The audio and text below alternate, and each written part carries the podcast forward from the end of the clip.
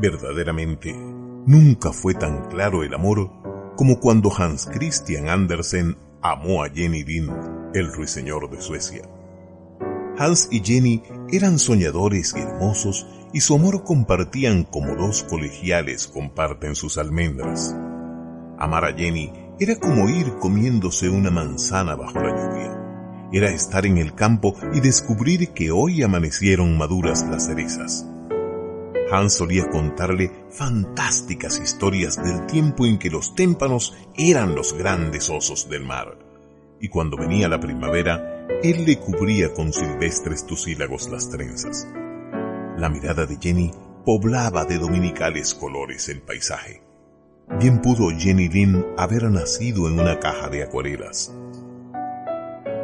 Hans tenía una caja de música en el corazón y una pipa de espuma que Jenny le diera.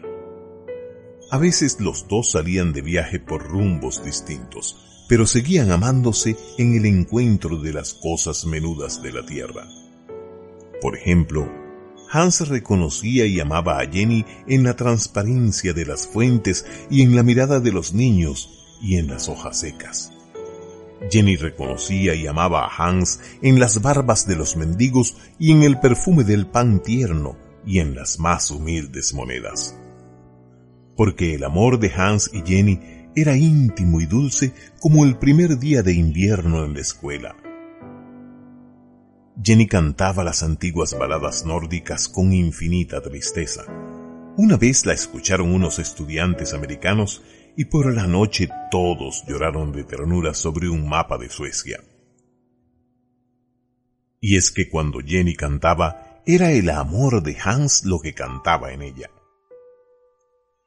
Una vez hizo Hans un largo viaje y a los cinco años estuvo de vuelta y fue a ver a Jenny y la encontró sentada, juntas las manos, en la actitud tranquila de una muchacha ciega. Jenny estaba casada y tenía dos niños sencillamente hermosos como ella. Pero Hans siguió amándola hasta la muerte, en su pipa de espuma y en la llegada del otoño y en el color de las frambuesas.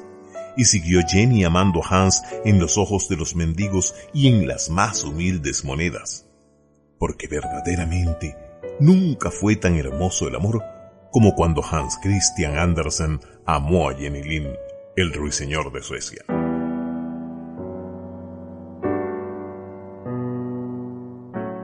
Balada de Hans y Jenny de Aquiles Nazoa.